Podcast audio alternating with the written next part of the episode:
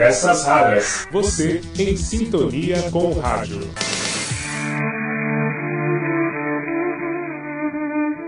Olá, tudo bem com você? Eu sou Marcelo Abud, o seu podcaster radiofônico, e esta é uma edição especial do seu podcast Peças Raras. 31 de outubro é tradicionalmente o Dia das Bruxas. Nos Estados Unidos, esta é uma data festejada por muitos. Mas em uma véspera de Dia das Bruxas, com o rádio conquistando espaço e o mundo à beira da Segunda Guerra, as bruxas realmente estavam à solta. No final de outubro daquele ano de 1938, a ficção científica ganhou ares de realidade. Nosso podcast de hoje lembra uma das peças raras mais marcantes da história do rádio.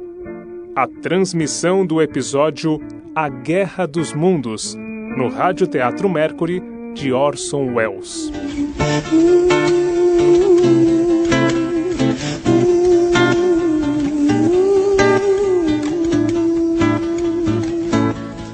Meu amor você faria se só te restasse um dia? Se o mundo fosse acabar, me diz o que você faria.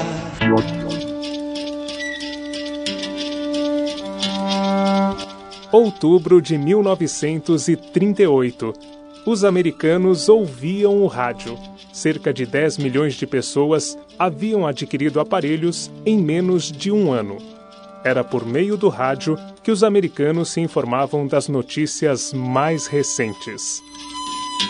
Neste cenário, tudo o que era noticiado tinha um enorme poder sobre o público. Orson Welles era o diretor do Radioteatro Mercury. Ele havia adquirido recentemente os direitos para adaptar a história do romance publicado por H. G. Wells em 1898 a Guerra dos Mundos era o nome do livro, que narrava uma invasão de marcianos à Terra. Antes de prosseguir com essa história, é importante que se diga que em 1938 o mundo vivia em meio aos ataques nazistas de Adolf Hitler. Com tantas notícias trágicas, se sucedendo dia após dia, os norte-americanos se reuniam à noite em torno do rádio para buscar conforto e diversão.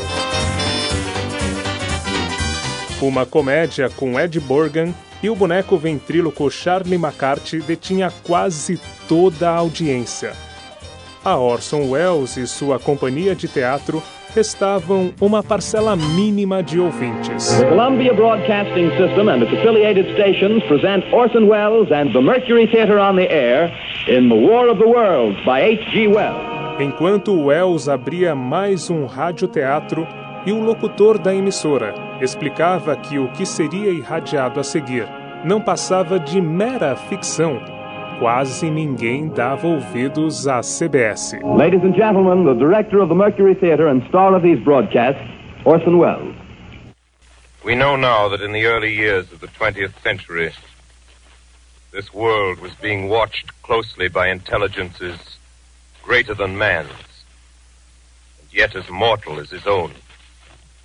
We know now that as human beings busied themselves about their various concerns, no entanto, durante o intervalo da comédia da NBC, Nelson Ed cantava uma de suas músicas, que geralmente não agradavam ao público. Esse era o momento em que as pessoas mudavam de estação em busca de novidades.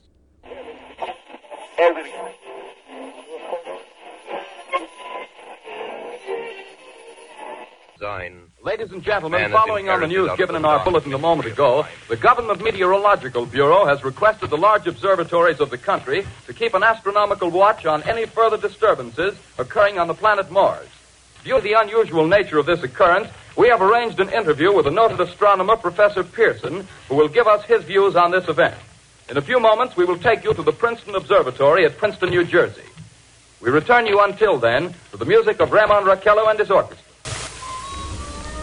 O efeito zap, tão comum hoje na TV, atingiu o rádio naquela véspera de Dia das Bruxas. Foi quando grande parte do público se deparou com a dramatização de Orson Welles. De repente, ao sintonizar a CBS, todos ouviam aterrorizados um boletim de última hora sobre uma possível invasão de marcianos a uma fazenda em Nova Jersey. We take you now to Princeton, New Jersey. Good evening, ladies and gentlemen. This is, this is Carl Phillips speaking to you from the observatory at Princeton. I'm, I'm standing in a large semicircular room, pitch black except for an oblong split in the ceiling. Through this opening, I can see a sprinkling of stars that cast a kind of frosty glow over the intricate mechanism of the huge telescope. The ticking sound you hear is the vibration of the clockwork. Professor Pearson stands directly above me on a small platform, peering through the giant lens. I'll ask you to be patient, ladies and gentlemen, during any delay that may arise during our interview. Besides the ceaseless watch of the heavens, Professor Pearson may be interrupted by telephone or... A estrutura adotada por Orson Welles para tornar atual sua adaptação de A Guerra dos Mundos foi dar à história aspectos de uma grande cobertura jornalística. A todo momento, uma sequência de músicas interpretada por uma orquestra, supostamente do Park Plaza de Nova York, era interrompida para a entrada de um novo boletim. Good evening, ladies and gentlemen. From the Meridian Room in the Park Plaza Hotel in New York City, we bring you the music of Raymond Raquello and his orchestra. With a touch of the Spanish, Raymond Raquello leads off with La O falso boletim tinha o tom das notícias trágicas que chegavam da Europa. O repórter descrevia em detalhes a reação das pessoas diante de um objeto cilíndrico que teria vindo de Marte e havia pousado em uma fazenda de Nova Jersey. They're spraying us with flame. 2,000 feet. Engines are giving out. No chance to release bombs. Only one thing left. Drop on them, plane and all. O desespero então se transmite rapidamente para milhares de pessoas, que passam a ligar para familiares e amigos. De boca em boca, a notícia da invasão de marcianos à Terra chega a quase 9 milhões de pessoas. Todos passaram a sintonizar a CBS. No radioteatro de Wells, o ator que dava vida ao repórter transmitia com convicção os boletins. Para conseguir interpretar com precisão o repórter de A Guerra dos Mundos, o ator ouviu inúmeras vezes a narração da queda do dirigível Hindenburg, acontecida um ano antes também em Nova Jersey.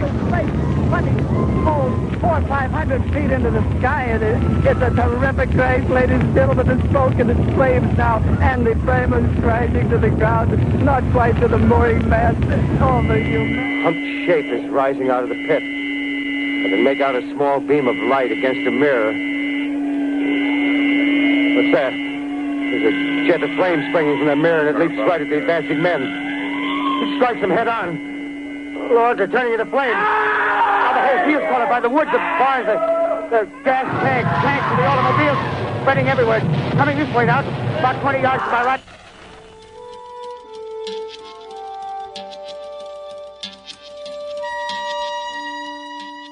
Os ouvintes que sintonizaram o radioteatro no meio tomaram os boletins como verdadeiros. Ao menos 1 milhão e 200 mil pessoas acreditaram que o país havia sido invadido. O pânico tomou conta. Uma equipe de caçadores partiu em busca dos alienígenas. O chefe de uma equipe voluntária de bombeiros passou as duas horas em que a Guerra dos Mundos esteve no ar atendendo a chamados de incêndios inexistentes, feitos por moradores convencidos da invasão marciana. O jornal New York Times contabilizou 875 chamadas a respeito do fato. Ao tomar conhecimento do que acontecia do lado de fora do Teatro Mercury, a equipe de Orson Welles interrompe a transmissão e anuncia que o programa que está no ar é uma adaptação de um romance de ficção científica. Era tarde demais. Policiais e centenas de repórteres se dirigiram aos estúdios da CBS para ouvir as explicações do diretor e ator Orson Welles e do roteirista Howard Hawks. Depois de A Guerra dos Mundos, o rádio conheceu seu verdadeiro poder, o de transmitir sensações e fatos tidos como verdadeiros, única e exclusivamente por meio de sons e da criatividade de seus talentosos escritores, diretores e elencos de rádio-teatro. Achados do Espaço. Estamos de volta com o Você Curioso, primeiro sábado do mês. Você já sabe, é dia do nosso Interferência com o professor de comunicação Marcelo Abud. Agora no Você é Curioso, Interferência. E nós temos convidados aqui para interpretarmos A Guerra dos Mundos de Orson Welles. Professor Vard Marx, bom dia. Bom dia. Bom dia, Marcelo, Silvânia, amigos, pessoal de casa. Bom dia para todos. E o Vard será o Carl Phillips, comentarista da rádio. E temos também o jornalista Sérgio Miranda, nosso homem do Plantão Nerd. Bom dia, Sérgio. Bom dia, Marcelo. Bom, Bom dia, dia, Silvana. Bom dia, pessoal aí que está ouvindo o nosso Você é Curioso. O Sérgio será o Pearson, que é o professor de astronomia. Você vai ser o locutor da rádio, né, Marcelo? Uhum. Eu apresentadora.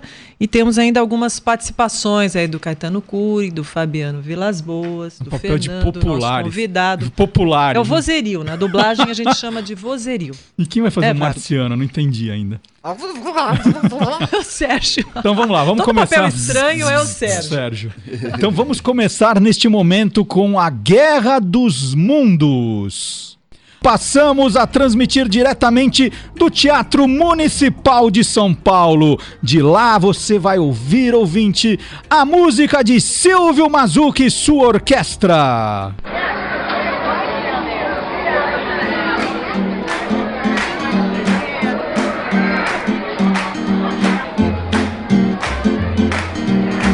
Senhoras e senhores, bom dia. Diretamente do Teatro Municipal, levamos até você a música de Silvio Mazuki e sua orquestra, com seu toque muito especial. Mazuki inicia com Tequila.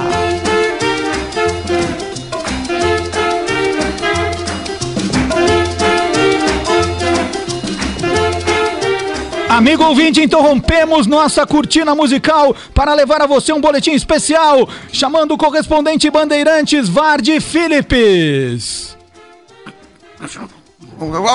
Gostaria de ser capaz de transmitir na atmosfera o ambiente dessa Coisa fantástica!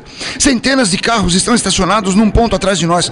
A polícia está tentando bloquear a rodovia que conduz à fazenda. Mas não adianta. Eles chegam de qualquer jeito. Seus faróis lançam um enorme foco luminoso sobre um buraco em que o objeto está meio enterrado. Algumas pessoas mais ousadas se aventuram perto da beirada. Suas sombras refletem contra o esplendor metálico. Olha, um homem, atenção, olha, um homem quer tocar a coisa. Está tendo uma discussão agora com o policial. O policial vence. Agora, amigo ouvinte, algo que eu não mencionei em todo esse alvoroço, mas está se tornando cada vez mais nítido. Talvez seu rádio já tenha captado. Escute!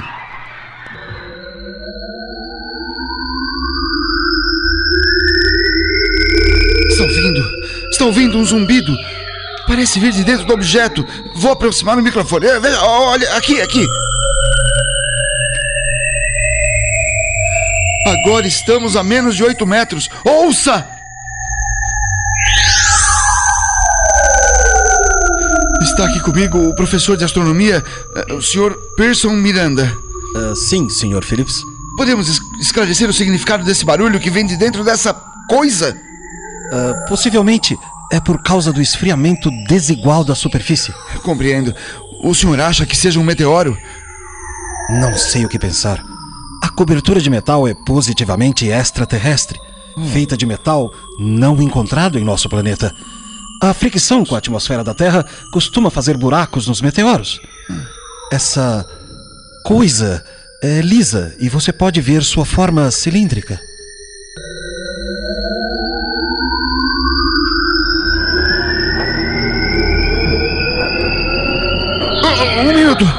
Algo está acontecendo. Amigo ouvinte, isso é assustador.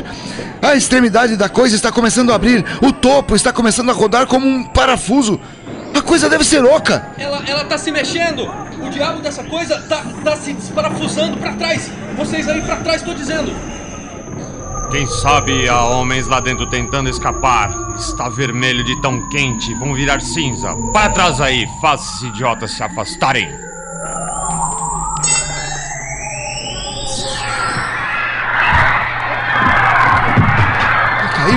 Tampa soltou. Cuidado. Cuidado, cuidado! Fique afastado, saiam, saiam! Essa é a coisa mais fantástica que já vi. Um momento. Alguém sai engatinhando pela abertura de cima. Alguém ou alguma coisa. Posso ver que dentro do buraco negro dois discos luminosos estão espiando. São olhos? Pode ser um, um rosto, pode ser. Ah! Alguma coisa! Alguma coisa está saindo da sombra como uma serpente. Agora outro. E mais outro. Parecem tentáculos. Agora posso ver o corpo da coisa. É grande como um urso e brilha como couro molhado. Mas o rosto, ele é indescritível. Mal consigo continuar olhando. Os olhos são pretos e brilham como os de uma cobra. A boca tem a forma de V, com saliva escorrendo de seus lábios disformes que parecem tremer e pulsar. O monstro, ou seja lá o que for, mal pode se mover. Parece puxado para baixo, talvez pela gravidade ou algo parecido. A coisa está se levantando. A multidão recua. Já viram bastante. É a experiência mais extraordinária. Não encontro palavras. Estou arrastando o microfone enquanto falo. Tenho de interromper a descrição até me colocar em posição melhor. Aguardem, por favor. Volto em um minuto. Obrigado, Vares Felipe. Senhoras e senhores, aí temos o relato impressionante do nosso correspondente Bandeirantes. Em instantes voltaremos com mais informações. Muito bem, a Guerra dos Mundos de Orson Welles. Aqui no Você é Curioso, no nosso Interferência. Que tal nosso diretor? Vamos perguntar para o nosso diretor, Marcelo Abud. Nós ensaiamos, gente. Nós ensaiamos, né? Direção. Primeira vez que foi, teve ensaio. Que tal, Marcelo Abud? Bom, acho que o ouvinte é que tem que dizer, mas eu aqui Melhor- senti... é, melhor, é melhor não dar essa brecha. É, mas a gente, a gente Quem depende. pergunta quer saber. mas é sensacional, acho É, que. Comparando com o original, você daria que nota pra gente? É, comparando com o original, acho. Dois e meio. É, comparando com o original, é, precisa de um pouco mais de ensaio. Muito bem.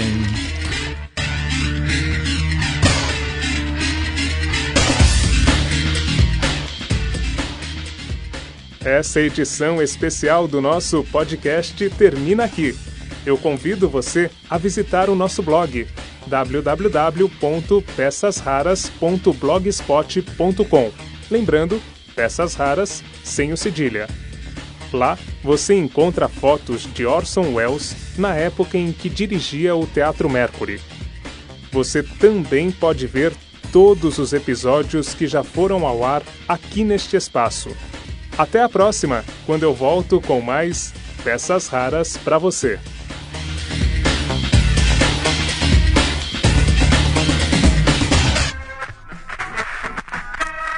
Peças raras. Você em sintonia com o rádio.